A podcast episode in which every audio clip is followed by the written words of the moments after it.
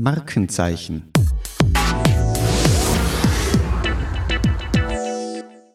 Liebe Freunde der erfolgreichen Markenkommunikation. Mein Name ist Mario Eckmeier, ich bin Partner bei Faktor und darf dich ganz herzlich zu dieser Ausgabe des Faktor Markenzeichen Podcasts begrüßen. Wir sprechen heute über das große Thema Nachhaltigkeit in der Markenkommunikation. Was bedeutet Nachhaltigkeit in der Markenkommunikation und welche Chancen, aber auch Risiken ergeben sich hier für Marken?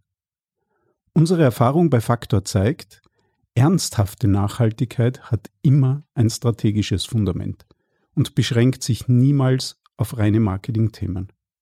Das Thema Nachhaltigkeit muss ernst genommen und ernsthaft im Unternehmen verankert sein, um damit auch in die Kommunikation der Marke gehen zu können. Das bedeutet, einen klaren Fokus zu haben, was Nachhaltigkeit im Unternehmen bedeutet, worauf man sich konzentriert und auch wo und wie man als Unternehmen in diesem Thema einen echten Unterschied macht. Erst dann kann nachhaltige Markenkommunikation auch erfolgreich gelingen. Mein heutiger Gast bringt sehr viele Erfahrungen und Perspektiven in diesem Thema mit. Was es braucht, damit nachhaltige Markenkommunikation wirklich gelingen kann, wo Chancen und Potenziale liegen, aber auch welche Hindernisse einen auf dem Weg erwarten können. Mein heutiger Gast ist Florian Schleicher. Er ist als Strategic Marketing Consultant tätig und er bringt viele Erfahrungen und vor allem auch Perspektiven auf das Thema Nachhaltigkeit in der Kommunikation mit. Florian bringt sowohl Erfahrungen auf Agentur wie auch auf Unternehmensseite mit. Und er war in unterschiedlichsten Stationen im Marketing tätig, unter anderem auch bei McDonald's und Forbes, aber auch bei Greenpeace und Too Good To Go. Er ist sowohl als Speaker wie auch als Berater zum Thema Green Marketing sehr gefragt. Lieber Florian, ich freue mich sehr, dass du heute bei uns im Faktor Podcast Studio zu Gast bist. Herzlich willkommen. Vielen Dank, Mario. Ich freue mich sehr, hier zu sein und mit dir heute zu sprechen. Florian, wir wollen auch gleich direkt einsteigen. Nachhaltigkeit ist auch, muss man sagen, in der Kommunikation ein wirklich großes Thema für alle Marken und alle Branchen geworden. Was würdest du denn aus deiner Erfahrung sagen, was ist Green Marketing und wie sollte man es vor allem auch abgrenzen von Greenwashing? Green Marketing ist für mich die Vermarktung von Produkten und Dienstleistungen auf der Basis ihrer Nachhaltigkeit. Das heißt, ich habe ein Produkt oder eine Dienstleistung, für das ich etwas Gutes getan habe auch und das etwas Gutes für den Planeten tut und ich vermarkte genau diesen Anteil des Produkts oder der Dienstleistung. Und Greenwashing wäre dann das Gegenteil davon. Das heißt, ich täusche Konsumentinnen und Konsumenten darüber, dass mein Produkt nachhaltig wäre und es ist es dann eigentlich gar nicht. Was ich mir so auch in der Vorbereitung gedacht habe, ist, irgendwie wird für mich Sustainability the new digital gerade. Also vor 10, 15 Jahren war es ja so, dass jede Marke gesagt hat, okay, ich möchte irgendwas Digitales machen. Starten wir mal, lasst uns eine Website machen, lasst uns einen Facebook-Account machen, möglichst viele Follower dort haben. Und das Thema ist mehr oder weniger jetzt angekommen in der Gesellschaft und digital ist akzeptiert als ein Teil des Marketing-Mixes. Und jetzt kommt immer mehr auch Green Marketing oder Sustainability dazu. Und jedes Unternehmen sagt, ja, da möchte ich auch was machen. Ich mache jetzt auch einen Nachhaltigkeitsbericht. Ich möchte jetzt auch eine Nachhaltigkeitskampagne machen weil Unternehmen einfach erkannt haben, dass es ein großes Potenzial da draußen gibt an Konsumentinnen und Konsumenten, die gerne eine nachhaltige Lösung haben wollen und darauf wollen sie eingehen. Und das Gefährliche ist, wenn das Unternehmen sich jetzt nicht authentisch damit beschäftigt, was sie machen, sondern einfach eine Lösung anbieten. Und darüber können wir dann auch noch ein bisschen reden, was da vielleicht die Risiken davon dann sind. Wenn wir uns jetzt mit diesem Thema erfolgreiches Green Marketing beschäftigen, lass uns doch vielleicht ganz zu Beginn ein bisschen reingehen in greifbare Beispiele. Was sind denn aus deiner Perspektive Erfolgsbeispiele für nachhaltige Kommunikation oder Nachhaltigkeit auch in der Kommunikation? Welche Marken kommen dir sofort in den Sinn, die das ganz toll und, und wirklich erfolgreich machen? Also eine Marke, die das hervorragend macht und die eh ähm, herumgetragen wird auf allen Händen, ist Patagonia. Da möchte ich jetzt auch gar nicht so lange drauf eingehen, weil ich glaube, dass die meisten Leute das kennen. Das ist eine Fashion-Marke, die sich Nachhaltigkeit sehr auf die Fahnen geschrieben hat und die sehr ähm, viel in dem Bereich Reuse und Recycle auch drinnen sind in ihren Produkten und aber auch sehr transparent damit umgehen, was sie noch nicht perfekt machen. Eine andere Marke, die mir sehr gut gefällt, ist Ecosia. Ecosia ist eine Suchmaschine und die investieren ungefähr 80 Prozent ihrer Einnahmen in die Wiederbeforstung unseres Planetens. Das heißt, für circa alle 45 Suchanfragen, die du in Ecosia machst, funktioniert wie Google, pflanzen die einen Baum. Und so wurden schon mehrere Millionen Bäume gepflanzt. Und das ist, finde ich, ein sehr schönes Beispiel, wie eine alltägliche äh, Maßnahme, die wir alle setzen, nämlich Suchanfragen tätigen, in etwas Gutes umgewandelt werden können. Und das nutzen sie dann für ihre Vermarktung. Ein drittes Beispiel, das mir sehr gut gefällt, ist äh, Refurbed. Refurbed ist ein Unternehmen, das sich mit dem Problem des äh, Elektroschrotts beschäftigt. Wir alle haben hunderte Geräte, auf denen wir das Internet nutzen und die wir jeden Tag mit uns herumtragen und alle paar Jahre tauschen wir auch diese Geräte aus, weil es etwas Neueres gibt oder weil es nicht mehr so gut funktioniert, weil die Batterieleistung vielleicht nicht mehr so stark ist. Und das Unternehmen Refurb, das Österreich, nimmt diese Produkte her, repariert sie, setzt sie wieder in Stand und verkauft sie dann um einen geringeren Anteil wieder weiter. Das heißt, es ist ein sehr schöner Beitrag zu dieser Kreislaufwirtschaft und deren ganzes Bestreben baut auch darauf auf, dass sie eben etwas Gutes tun und die Produkte nochmal weiterverwenden. Und jetzt auch im ganz Kleinen gesagt, gibt es andere österreichische Marken, die sich auch damit beschäftigen. Zum Beispiel, ich weiß nicht, ob du den Getränkehersteller Pona kennst, von Wonderful Drinks. Die haben Getränke, kohlensäurehaltig oder still auch, und schauen extrem drauf, wo sie diese Produkte herbekommen. Die sagen, okay, wir nehmen nur Produkte aus Österreich, Südtirol und Sizilien. Wir arbeiten mit lokalen Bauern zusammen. Wir schauen einfach drauf, dass wir alle Bestandteile unserer Wertschöpfungskette möglichst nachhaltig ausrichten.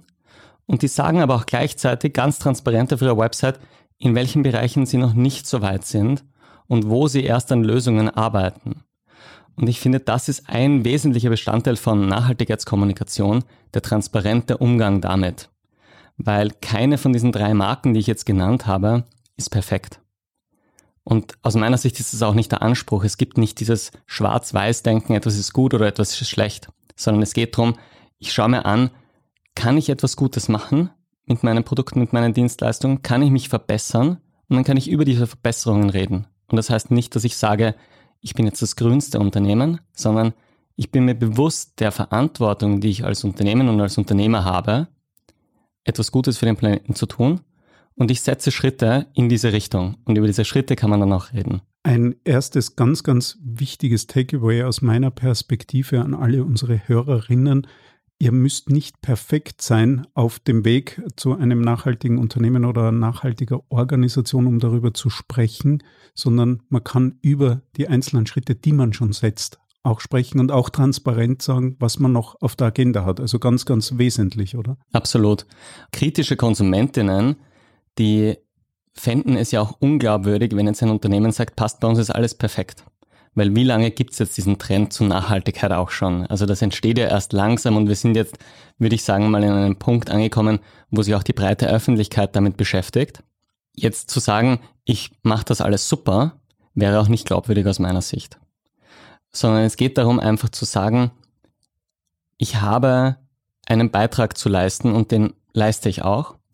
Und mit jeder weiteren Maßnahme beeinflusse ich auch die Konsumentinnen, weil die draufkommen, es gibt schon total viel, es beschäftigen sich viele Leute mit Nachhaltigkeit, vielleicht sollte ich das in meinem eigenen Alltag auch stärker machen.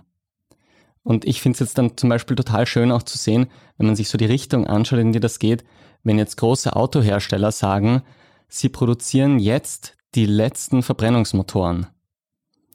Natürlich würde ich mir wünschen, als nachhaltiger Mensch, dass die gar nicht mehr produziert werden. Aber allein das Wissen, okay, das sind jetzt die letzten, das wird jetzt langsam ausgefaced. Das ist etwas, was ein Schritt in eine richtige Richtung ist. Und ich glaube, wir bewegen uns da schon in eine gute Richtung. Mir geht's oft zu langsam. Aber ich glaube, das Wichtige ist einfach mal zu beginnen und loszulegen und nicht zu sagen, ich beschäftige mich gar nicht mit dem Thema. Jetzt hast du uns drei Beispiele genannt, Florian, die wirklich herausragend sind und auch kurz angerissen zum Teil, was ist der Nutzen sozusagen für den Planeten und damit, last but not least, muss man äh, ja vielleicht ganz kurz sagen, für uns alle als Gesellschaft. Wenn wir jetzt in Fokus gehen, weil wir halt sagen, äh, Nachhaltigkeit im Marketing, in der Kommunikation. Wie würdest du jetzt den Nutzen dieser erfolgreichen Marken in ihrer Kommunikation oder auch für ihre Marken sehen? Abseits davon, dass sie Gutes für den Planeten und uns damit unsere Zukunft tun.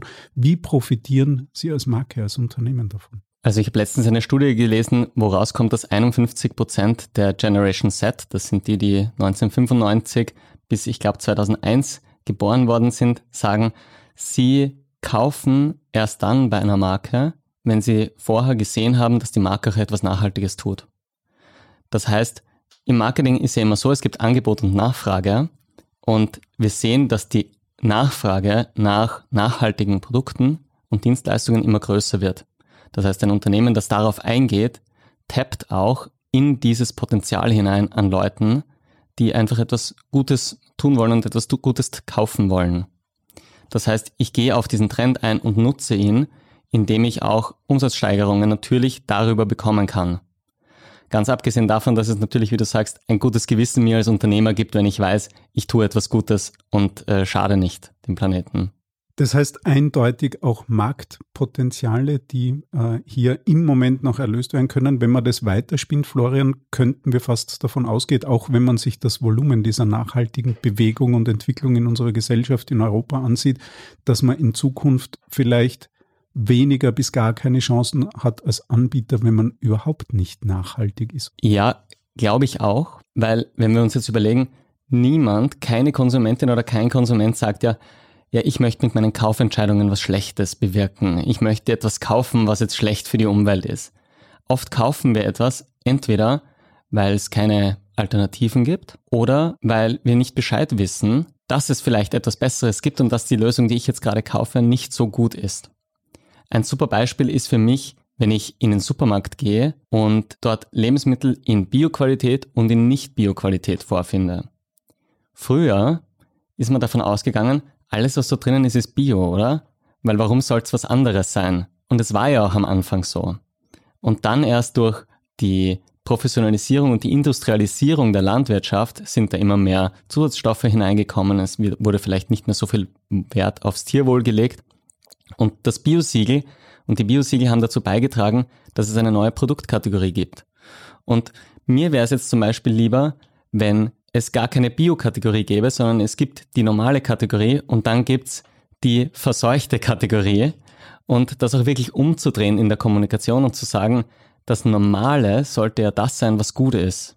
Wir müssen das stärker nutzen und sagen, es gibt da draußen gute Lösungen, darauf hinweisen, dass es sie gibt und die Konsumentinnen so auch mit zu erziehen, dass sie sich nachhaltiger verhalten. Und das ist auch unsere Aufgabe, die wir als Marketeers haben, finde ich. Wenn wir uns diese Entwicklung heute anschauen, 2022, Florian, ist aus deiner Perspektive, wenn man auch abstrahiert, weil das ist ja oft ein bisschen schwierig, dass der Einzelne, auch Entscheidungsträger in Unternehmen jetzt entweder selbst sehr viel Wert auf Nachhaltigkeit legt, dann ist das ja. ein großes Thema. Jetzt gibt es aber auch vielleicht jene, die das im persönlichen Umfeld nicht so empfinden und dann für sich das Gefühl haben, das ist gar nicht so ein großes Thema auch am Markt draußen. Wie würdest du denn aus der Metaperspektive den äh, Markt insgesamt einschätzen? Ist heute nachhaltig Nachhaltigkeit nur unter Anführungszeichen eine Nische oder bereits in der Breite der Gesellschaft angekommen? Aus meiner Sicht ist es in der Breite der Gesellschaft angekommen. Zum Beispiel Statistik Austria hat, glaube ich, veröffentlicht, dass 90 Prozent der österreichischen Konsumentinnen auch schon auf Nachhaltigkeit beim Kauf der Produkte achten.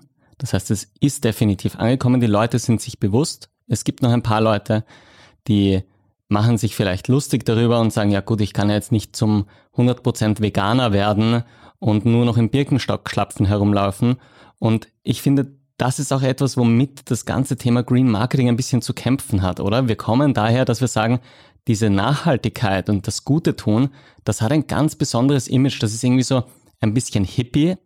Ähm, da läuft man nur in Second-Hand-Klamotten herum und isst nur noch vegane Bio-Müslis Kosmetik wird so und so ganz verteufelt und irgendwie neues elektronisches Equipment kaufen auch. Und ich glaube, wir müssen wegkommen davon, dass wir eine Kommunikation haben, in der es um Verzicht geht, in der es um Veränderungen geht, in der es um Kontrolle geht.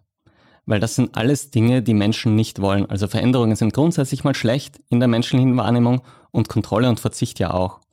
Und ich finde es schön, wenn wir in der Kommunikation dorthin kommen, dass wir über Genuss sprechen, dass wir über neue Werte sprechen, Mehrwerte und auch über das Leben allgemein und sagen, ich kaufe nachhaltig meine Produkte oder Dienstleistungen, weil ich etwas Besonderes haben möchte. Ich möchte einerseits ein gutes Gewissen haben. Ich möchte auch etwas haben, das länger hält. Wir wissen, dass Fast Fashion Produkte eine viel kürzere Haltbarkeit haben als gut und nachhaltig produzierte.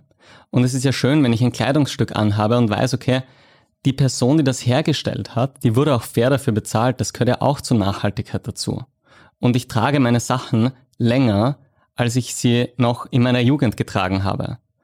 Und wenn wir es als Marketeers schaffen, diese Art der Kommunikation, die Werte zu verändern, wie darüber gesprochen wird, dann ist es nicht mehr dieses, ja, jetzt muss ich verzichten für den Klimaschutz, sondern ich tue mir was Gutes.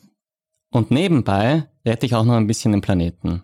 Das ist ein ganz, ganz spannender Paradigmen- und Perspektivenwechsel, den du da ansprichst und der vielfach ja auch schon vorexerziert wird von Marken, von Unternehmen.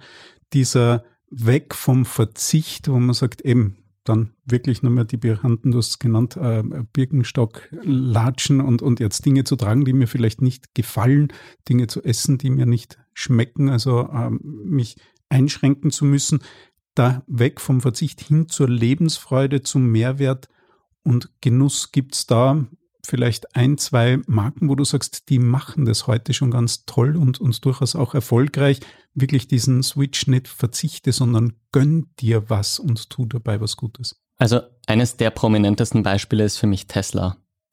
Ist jetzt vielleicht nicht auf den ersten Blick so ein nachhaltiges Unternehmen, aber wenn man sich's mal überlegt und sagt, was macht Tesla? Sie schaffen es, dass das Thema E-Mobilität zum Mainstream immer mehr wird. Das heißt, immer mehr Automarken springen jetzt auch darauf auf, weil sie erkannt haben, aha, okay, das verkauft sich wirklich ein elektronisches Auto. Und jetzt kann man drüber streiten, ist Tesla perfekt? Und das ist genau der Punkt, den ich am Anfang gesagt habe. Nein, das sind sie ganz sicher nicht, weil es gibt noch Themen bei der Produktion der Batterien. Ähm, das Thema ist auch, woher kommt denn der Strom natürlich, mit dem das Auto aufgeladen wird. Aber trotzdem ist es ein Vorteil, dass Autos, die da draußen auf der Straße herumfahren, nicht mehr mit jedem Meter, den sie fahren, Kohlendioxid und Kohlenmonoxid auspuffen. Und ich habe mal ein Interview mit Elon Musk gehört und der hat gesagt, wie langweilig wäre die Zukunft, wenn wir alle nur noch in Sandalen herumlaufen, uns von Gräsern ernähren und alles, was Spaß macht, weg ist. Und dann hat er gesagt, nein, das ist nicht seine Vision. Seine Vision ist, er würde gerne den Planeten retten, aber so, dass wir noch immer Spaß haben und dass es noch immer sexy ist. Und wir sagen ja immer in der Werbung, Sex sells. Und ich glaube, das müssen wir auch weitermachen und einfach sagen, wir können nachhaltige Produkte so inszenieren, dass sie auch sexy sind. Die Tesla-Autos stehen ja jetzt auch dafür, dass das irgendwie Männer in der Midlife-Crisis dann oft kaufen, was ja ein spannendes Umdenken ist, weil das ist ja gerade diese Schiene der Konsumentinnen, die in der Kurve bei der Late Majority sind oder vielleicht bei den Laggards hinten. Und die umzudrehen und zu sagen, ihr könnt was Gutes tun und könnt trotzdem konsumieren. Das ist, finde ich, ein genialer Schachzug, den er da gemacht hat in der Kommunikation auch. Ist doch ein schönes Motto für unser heutiges Gespräch, freudvoll den Planeten retten. Jetzt ist es natürlich aber auch so, als professionelle Marketeers, wenn man den Markt beobachtet und etwas genauer hinschaut, dass natürlich auch ganz, ganz viele Marken auf diesen Zug der Nachhaltigkeit aufspringen und ich sage es mal vorsichtig, vielleicht mit etwas weniger Substanz, aber dafür umso mehr Marketingaufwand, sich ein grünes Mäntelchen umhängen. Wenn jetzt jemand überlegt, nachhaltiger zu kommunizieren, als man vielleicht in Wahrheit ist, wo liegen da die Gefahren und hast du vielleicht ein Beispiel, wo das jemandem fürchterlich um die Ohren geflogen ist? Aus meiner Sicht das Schlimmste ist, dass die Täuschung stattfindet. Das heißt, das ist ein bewusster Akt, Konsumenten hinters Licht zu führen. Und aus meiner Sicht gibt es zwei große Gefahren. Das eine ist kommunikativ und das andere ist rechtlich. Kommunikativ ist es ein Image-Schaden, der entstehen kann. Wenn die Konsumentinnen draufkommen, dass da Täuschung vorgelegen ist, dann wird es zu einem Shitstorm führen. Alle Marken haben Angst vor Shitstorms und zu Recht auch. Das heißt, sie verlieren das Vertrauen und sie verlieren den Zugang zu ihren Zielgruppen. Und das wiederherzustellen ist jahrelange Arbeit und erfordert noch mehr Investitionen. Und rechtlich, das Thema Greenwashing ist ja nicht nur moralisch verwerflich, es ist auch verboten. Es gibt ein Gesetz, das ist gegen den unlauteren Wettbewerb und das untersagt unter anderem die Irreführung von Abnehmern. Das heißt, andere Marktteilnehmerinnen hinters Licht zu führen, ist verboten und führt auch zu großen Strafen. Und es gibt da ein gutes Beispiel, das äh, war in den 2010ern, glaube ich, war VW, die dadurch in die Medien gekommen sind, dass sie in Autos ein Gerät installiert haben, das zu geringeren Emissionen geführt hat, als sie tatsächlich ausgestoßen haben, die Autos. Da ist man dann draufgekommen und das hat einerseits zu einem massiven Image-Schaden geführt und andererseits hat VW eine Strafe von circa 15 Milliarden US-Dollar bekommen. Das heißt, das ist ein sehr gutes Beispiel, wo beide Seiten abgedeckt worden sind. Kommunikativ ein riesiger Schaden, der entstanden worden ist und auch rechtlich und damit finanziell verbunden ein großer Schaden. Ein anderes Beispiel, wo ich jetzt noch nicht weiß, wie die Rechtsprechung ist, ist H&M. H&M hat eine Conscious Collection gemacht und inszeniert die wirklich par excellence, wie man Green Marketing inszeniert. Alles sehr grün gehalten, ähm, mit sehr sinnlichen und achtsamen Spots eigentlich und Plakaten. Und ein Watchdog in Großbritannien ist draufgekommen, dass 96 Prozent aller Behauptungen von H&M keiner Prüfung stattgehalten haben. Das heißt, das Unternehmen hat einfach gesagt, wir machen etwas Gutes und eigentlich stand nicht wirklich ein Investment in Ressourcen dahinter und sie haben gar nicht so viel Gutes gemacht, wie sie gesagt haben. Und das ist extrem schade, weil das Potenzial an Konsumentinnen haben sie natürlich trotzdem erreicht.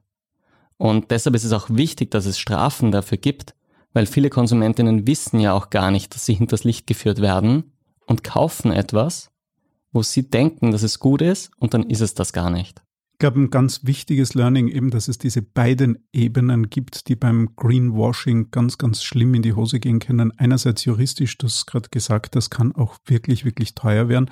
Unser Fokus heute natürlich hier die Marke und Markenkommunikation und dort kann es natürlich mindestens genauso grausam enden.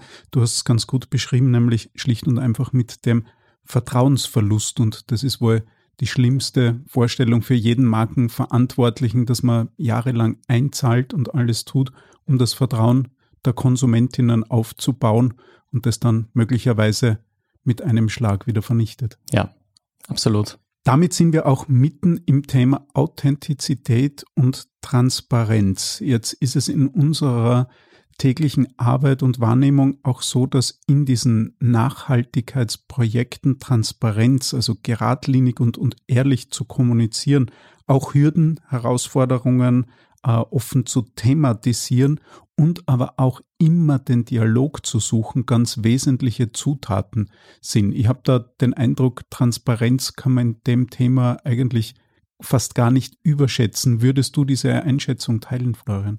Absolut.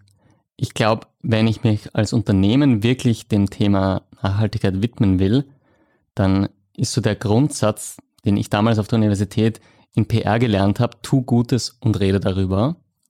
Und die Reihenfolge ist aber, tu Gutes zuerst und dann rede darüber. Das heißt, wenn ich mich als Unternehmen mit dem Thema Nachhaltigkeit kommunikativ beschäftigen möchte, dann ist in erster Linie mal wichtig, sich authentisch und transparent damit zu beschäftigen. Das heißt, Aktionen zu setzen tatsächlich, sich mit den eigenen Zielgruppen zu beschäftigen und warum man das macht und transparent machen, wo es auch noch Raum nach oben gibt. Und dann kann man kommunizieren, wenn all diese Schritte gesetzt worden sind. Das heißt, was viele Nachhaltigkeitsvordenkerinnen jetzt gerade ja propagieren, ist dieses Stop Talking, Do Action. Und ich glaube, das ist der wesentliche Unterschied oder das Umdenken, das im Marketing am Anfang bei Green Marketing oft das Thema war, ich sag mal all die Sachen, die ich eh schon halbwegs gut mache und beschäftige mich nicht wirklich ganzheitlich damit.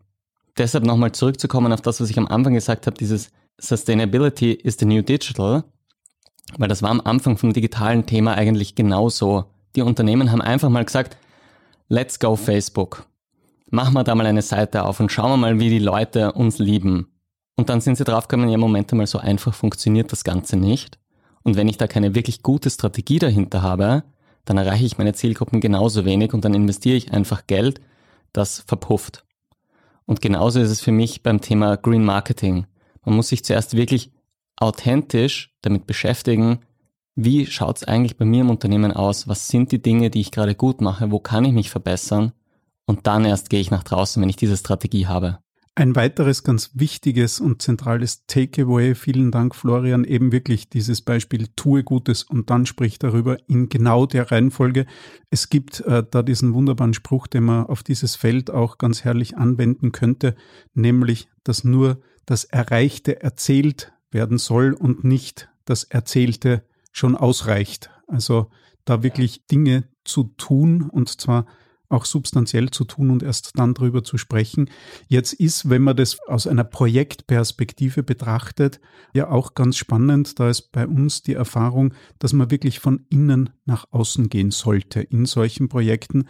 Äh, immer zuerst auch, also intern zu tun und dann zu erzählen, aber auch bei den Mitarbeitern zu beginnen, intern zu sensibilisieren und zu kommunizieren und dann erst nach außen und die Mitarbeiterinnen auch als wichtigste Träger und Multiplikatoren mitnimmt. Wie sind da deine Erfahrungen? Ist es wirklich auch aus deiner Perspektive dieses von innen nach außen, sowohl im Tun wie auch von den Mitarbeitern hin zum Markt? Ich glaube, es ist wichtig, die Mitarbeiterinnen mit auf diese Reise zu nehmen, weil das sind einfach wichtige Multiplikatorinnen und die kommen ja dann vielleicht auch auf neue Lösungen drauf. Also wenn wir es hinbekommen wollen, dass wir den Planeten wieder in eine gute Richtung entwickeln und schlimmere Veränderungen vermeiden, dann brauchen wir unglaublich viele gute Ideen dafür.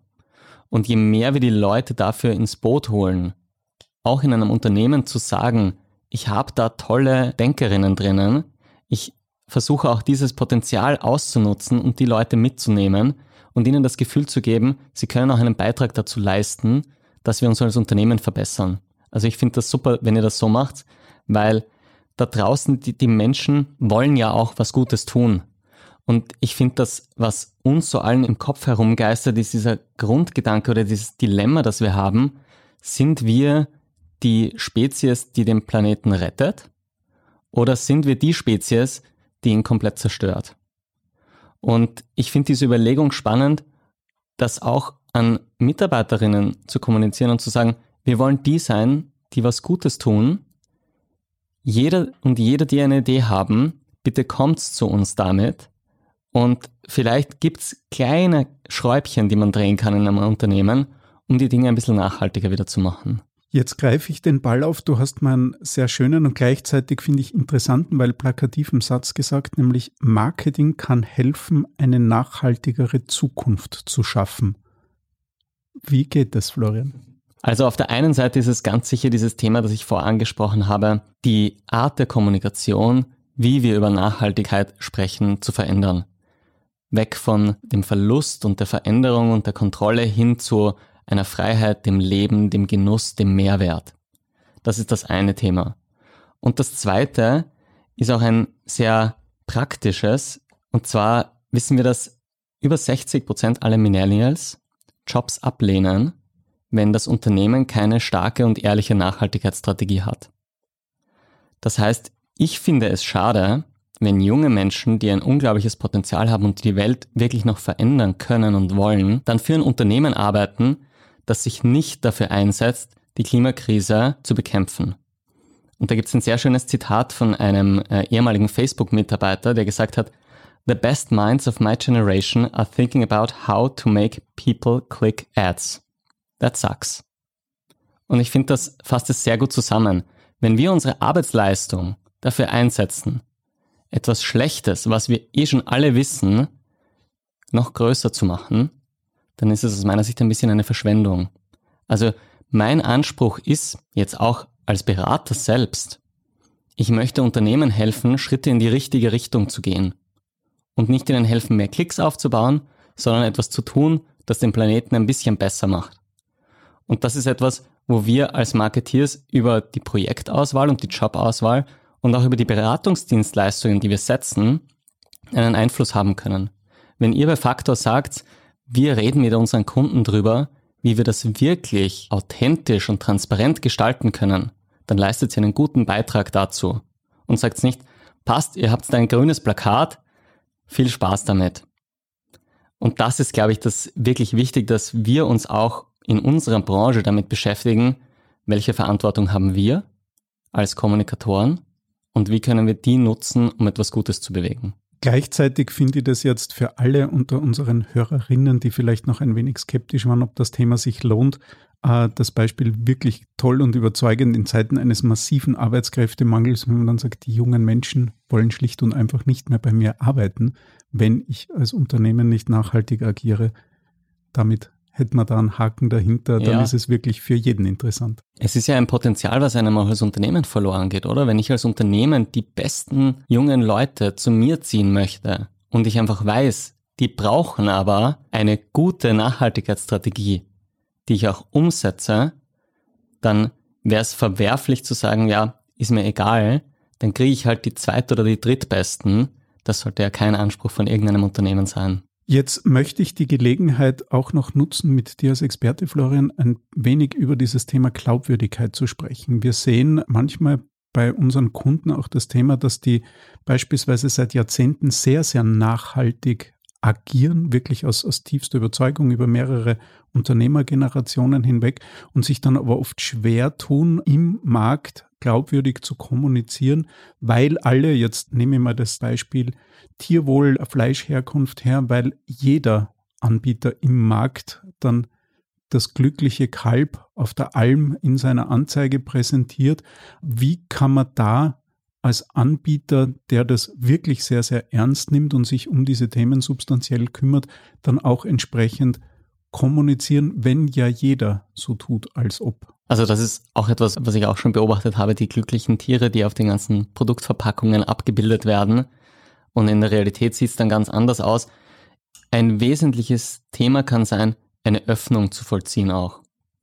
Weil es ist einfach in einem professionellen Fotoshooting eine Kuh glücklich darzustellen, aber zu sagen, wir gehen mal bei uns hinein in den Betrieb mit einer Kamera, mit Journalistinnen. Lasst uns ein paar Influencer einladen. Sucht euch von mir aus einen Tag aus, dass ich das nicht vorbereiten kann. Ich bin wirklich so offen. Bei mir gibt's quasi jeden Tag Tag der offenen Tür. Man kann hineinschauen und sich anschauen, wie das wirklich funktioniert. Ich vergleiche Marketing immer sehr gerne mit Dating. Ich kann auch meinem Gegenüber sagen, wie toll ich bin und dass es bei mir in der Wohnung immer aufgeräumt aussieht. Hier, ich zeige dir ein Foto, wie schön aufgeräumt meine Wohnung ist. Und dann kommt die andere Person irgendwann einmal in meine Wohnung und stellt fest, na gut, da ist jetzt aber nicht sehr aufgeräumt. Das schaut eigentlich ziemlich aus. Vielleicht war das nicht einmal seine Wohnung. Wahrheit, ne? Auch möglich. Aber das ist dann, da komme ich dann auf diese Täuschung drauf. Und wenn ich sage, du, ruf mich spontan an und komm gern bei mir vorbei, und die andere Person kommt dann her und sieht, na, schaut wirklich so aus, und das bestätigt sich über mehrere Male, dann zeige ich, dass das Vertrauen, was ich da gegeben habe, in diese Aussage sich auch wirklich rentiert hat und da wirklich was dahinter steckt. Ganz, ganz tolles und greifbares Beispiel und es stärkt auch unsere These, weil wir unseren Kunden dann auch immer sagen, äh, bleibt's bitte um Gottes Willen transparent, bleibt's ernsthaft, geht's in Dialog mit euren Kunden und Kundinnen und auch bleibt's ausdauernd. Also bleibt's da dran, dass man sich dann auch nicht irritieren lässt. Aber ganz, ganz wundervolles Beispiel, das mir jetzt mit Sicherheit bei solchen Diskussionen dann immer im, im Kopf bleiben wird. Florian, zum Abschluss, wenn unsere Hörerinnen jetzt sagen, auch vorhin drüber gesprochen, tue Gutes und dann sprich darüber, die tun vielleicht schon Gutes. Die sagen, wir sind auf einem guten Weg, haben das aber so noch gar nicht erzählt oder in diesem Umfang. Was würdest du denn jetzt unseren Hörerinnen mit auf den Weg geben, wenn die sagen, da könnte ich mich eigentlich mehr engagieren und darüber auch sprechen, die Dinge auch kommunizieren. Was sollten sie berücksichtigen oder was wäre dein Tipp, den du ihnen noch mit auf die Reise gibst? Für mich beginnt Kommunikation immer damit, dass ich mir überlege, wer ist meine Zielgruppe, wer ist mein Gegenüber. Und deshalb wäre mein Rat, beschäftigt euch damit, mit wem wollt ihr kommunizieren, was haben die für Bedürfnisse, wo stehen die auch im Thema Nachhaltigkeit. Es ist was ganz anderes, wenn ich für ein Unternehmen wie Too Good To Go Green Marketing betreiben möchte, wo ich eine Zielgruppe habe, wo sich extrem viele Leute schon damit beschäftigen. Und was ganz anderes wiederum, wenn ich bei McDonald's im Marketing tätig bin, wo die Zielgruppe einfach auf einem anderen Stand noch ist. Das heißt, es ist wichtig, sich auf einer Augenhöhe mit der betreffenden Zielgruppe zu treffen. Und dann, glaube ich, funktioniert es mal gut und es ist eine gute Basis. Lieber Florian, vielen, vielen Dank für ein sehr, sehr interessantes Gespräch zu einem Thema, das wir sehen im Markt, das immer, immer wichtiger wird, das auch, und da gefällt mir ein Vergleich mit der digitalen Entwicklung der letzten Jahrzehnte, weil auch das Thema Nachhaltigkeit ist gekommen, um zu bleiben, das sehen wir und ist damit auch ein zentrales Thema. Vielen Dank für deine Insights, deine Erfahrungen und deine Perspektiven. Vielen Dank für die Einladung, Mario. Hat sehr viel Spaß gemacht und ich finde den Gedankenaustausch mit dir immer auch für mich sehr bereichernd. Also Dankeschön. Vielen Dank fürs Dabeisein bei dieser Folge von Markenzeichen. Kontaktieren Sie uns gerne für Fragen und Feedback über unsere Website www.faktor.partners. Bis bald wieder, wenn es heißt Markenzeichen erfahren, was für Marken zählt. Markenzeichen